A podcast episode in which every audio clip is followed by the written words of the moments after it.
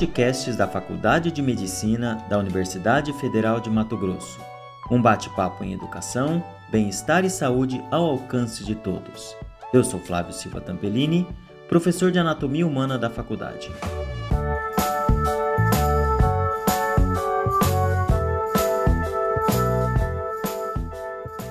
Hoje o nosso podcast vai ser sobre infarto agudo do miocárdio. Nós Estamos recebendo aqui o, o doutor Felipe Amorim Zarur, médico cardiologista, professor aqui da Universidade Federal de Mato Grosso. E, professor, primeiramente, obrigado por aceitar o convite, por, por topar falar sobre esse tema tão importante, tão relevante para a saúde. Muito obrigado mais uma vez. Opa, tamo aí, pessoal. Bom dia, boa tarde, boa noite. É, para a hora que vocês estiverem ouvindo aí, Estamos aí pronto para tentar ajudar. Professor, vamos lá. O que, que é o infarto agudo do miocárdio? Ok, é, infarto agudo do miocárdio é um termo, bom, toda vez que a gente ouve o termo infarto, a gente está pensando que está morrendo células de algum lugar, né? Você pode ter infarto do mesentério, você pode ter infarto do miocárdio, você pode ter infarto cerebral, enfim, você pode ter infarto de qualquer órgão do corpo, tá? Ah, então, o infarto nada mais é do que uma decorrência de morte celular através de isquemia. Tá? Isquemia nada mais é que perda de função de algum órgão no sistema a partir de falta de oxigênio para esse órgão. Tá? Então, quando a gente, fala, a gente fala da palavra infarto, a gente está falando em perda isquêmica, ou seja, perda porque está faltando oxigênio para tal tecido. Agudo do miocárdio significa que o infarto ele vem de um evento agudo, tá? Não crônico, então do evento que apareceu agora, né? Um infarto agudo do miocárdio quer dizer que está tendo morte celular cardíaca, miocárdio, uhum. a partir de isquemia. É exatamente isso que quer dizer infarto. Perfeito, professor. E há uma confusão. Infarto agudo do miocárdio é a mesma coisa que síndrome coronariana aguda? Como que é essa, essa relação? Excelente pergunta, tá? A síndrome coronariana aguda, ao contrário das síndromes coronarianas crônicas, falam todas de um evento agudo. Toda vez que a gente fala de síndrome coronariana aguda, a gente está falando de um evento de isquemia. O evento de isquemia, ele pode levar ou não ao infarto, tá? Você pode ter uma falta de oxigênio no miocárdio, porém não haver morte celular cardíaca, apenas dor, tá?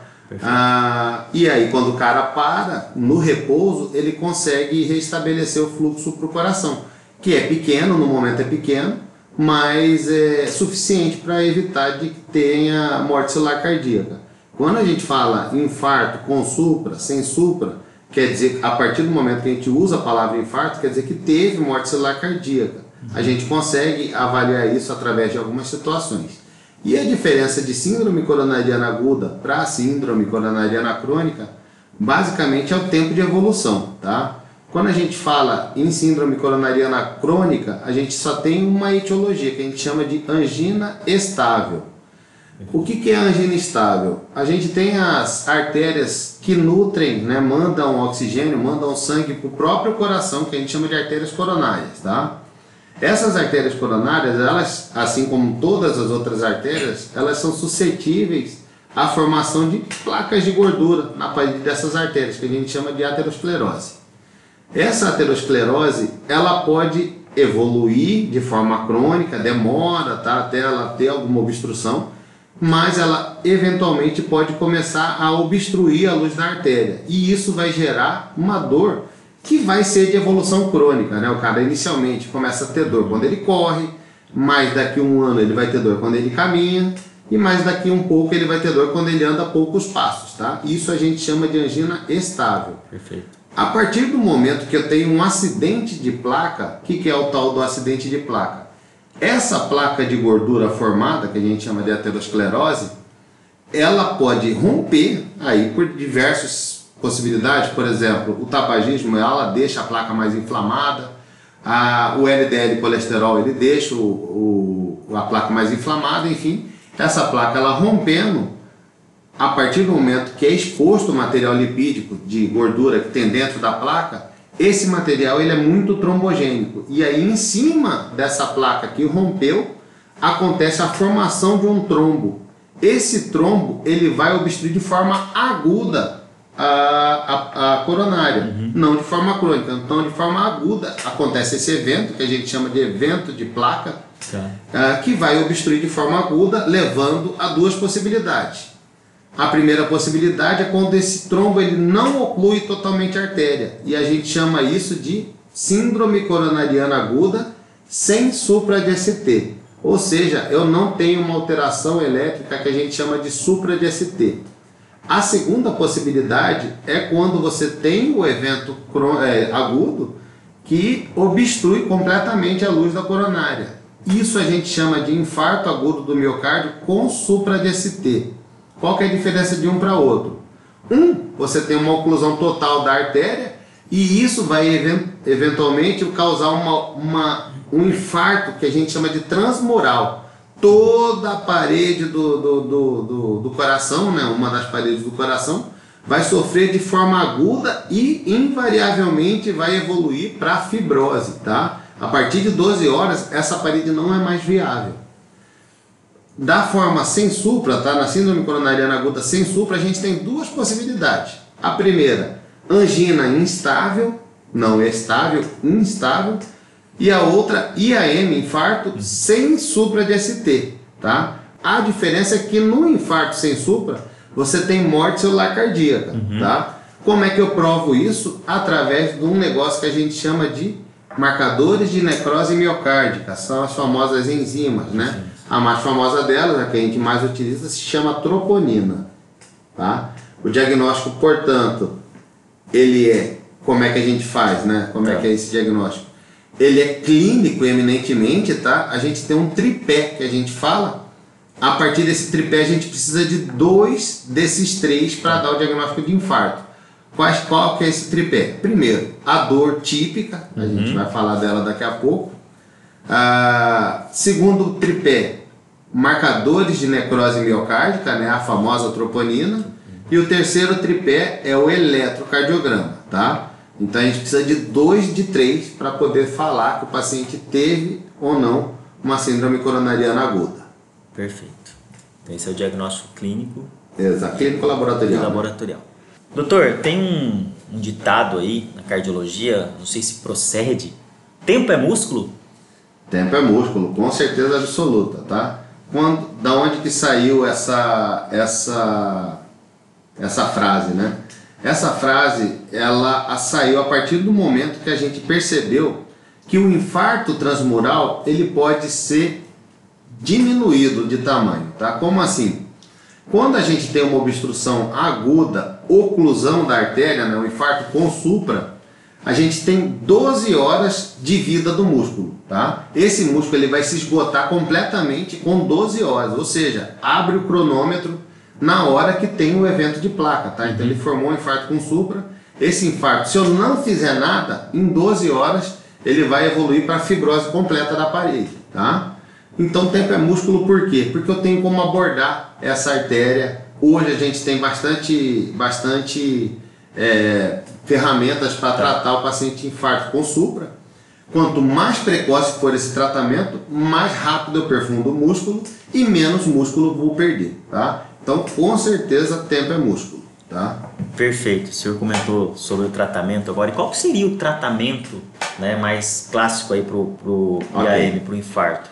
É, a gente baseia o tratamento do infarto é, basicamente em aspectos trombóticos. Eu acabei de explicar que, que o evento agudo, né, ele depende de um acidente de placa, ou seja, o infarto ele basicamente é cascata de coagulação, tá? Então a gente tem como intervir nessa cascata de coagulação, tá? de forma até pré-hospitalar, né? Se você tiver uma aspirina que seja em casa, a gente poderia entrar e aí tentar fazer uma antiagregação plaquetária, né? Diminuindo a formação de plaquetas, de agregação plaquetária em cima do trombo que já está formado. Tá? Então, desde pré-hospitalar, uma simples aspirina, né, que todo mundo tem em casa, você poderia já começar o tratamento. ah, esse tratamento ele deve ser intensificado hospitalar, né? Você vai fazer o diagnóstico de infarto, né? Vai diferenciar o infarto se ele é com supra, sem supra ou uma angina estável. E a partir do momento que eu identifico, por exemplo, um infarto com supra, eu tenho que fazer o tratamento que a gente chama de reperfusão. A reperfusão é simplesmente abrir um buraquinho nesse trombo para que o sangue volte a perfundir é, o miocárdio que estava ocluída, a coronária que estava ocluída, tá? Ah, quais as estratégias a gente tem para tratamento de reperfusão? A primeira estratégia é com trombolítico, tá? Ah, o trombolítico, ele nada mais é do que um ativador do plasminogênio, ele vai transformar plasminogênio em plasmina de forma potencializada. A plasmina, ela vai lá no trombo e vai vamos dizer assim, comer esse trombo e aí vai abrir um buraquinho que vai deixar passar esse sangue, tá? Temos vários trombolíticos, posso citar streptokinase, posso citar alteplase, tenecteplase, tá? Ah, esse é um dos tratamentos, tá? O outro possível tratamento é o tratamento hemodinâmico, tá? O paciente vai para fazer uma abertura mecânica da artéria. Então ele vai entrar uh, o, o, cardiologista ele vai acessar, o hemodinamicista ele vai acessar a coronária do paciente, ele vai ver a coronária onde é o ponto de obstrução, atravessar esse ponto de obstrução e colocar um stent, né, fazer uma angioplastia dessa artéria na fase aguda, né, que a gente chama de angioplastia primária. Angioplastia primária, esse termo vem uh, de uma angioplastia que é feita frente ao infarto agudo do, miocárdio nas primeiras 12 horas. O mais importante é que ele seja tratado nessas primeiras 12 horas. A partir de 12 horas, a gente considera o infarto como consolidado, isso acontece várias vezes, tá? E o paciente invariavelmente vai evoluir para uma síndrome de insuficiência cardíaca, tá? Porque a gente tem basicamente quatro paredes no ventrículo esquerdo. Se você perdeu uma ou duas paredes, você vai ter déficit, sem dúvida, né? Perfeito. E professor, tem algumas pessoas que têm maior susceptibilidade para desenvolver o IAM? Existem alguns fatores de risco específicos para as doenças? Com certeza. Ah, fatores de risco do IAM são amplamente conhecidos, né? A gente sabe que individualmente o fator de risco mutável mais que mais se relaciona com o infarto é o tabagismo, tá? Então, se você for pegar isoladamente um fator de risco, o mais frequente associado ao infarto é o tabagismo. Temos outros, tá? Ah, ah, sedentarismo, obesidade, dislipidemia, hipertensão arterial, é, antecedentes familiares, tá? Que aí a gente entra em um, uma seara um pouco complicada, porque é o não modificável, não né? Porém, a partir do momento que você sabe que você tem um antecedente familiar importante para doença coronariana, cardíaca ou até para AVC, por exemplo, você tem como focar nos demais fatores de risco e tentar, a partir disso, diminuir a sua chance. A sua chance continua acima da média, continua, mas diminui em relação a não ter novos fatores de riscos associados, tá? Professor, é, queria agradecer a sua participação, a sua disponibilidade em bater esse papo. O senhor gostaria de terminar algumas considerações finais acerca do tema? Com certeza, tá? A infarto agudo do miocárdio é uma patologia que é tratada de forma uh, inadequada no Brasil, tá?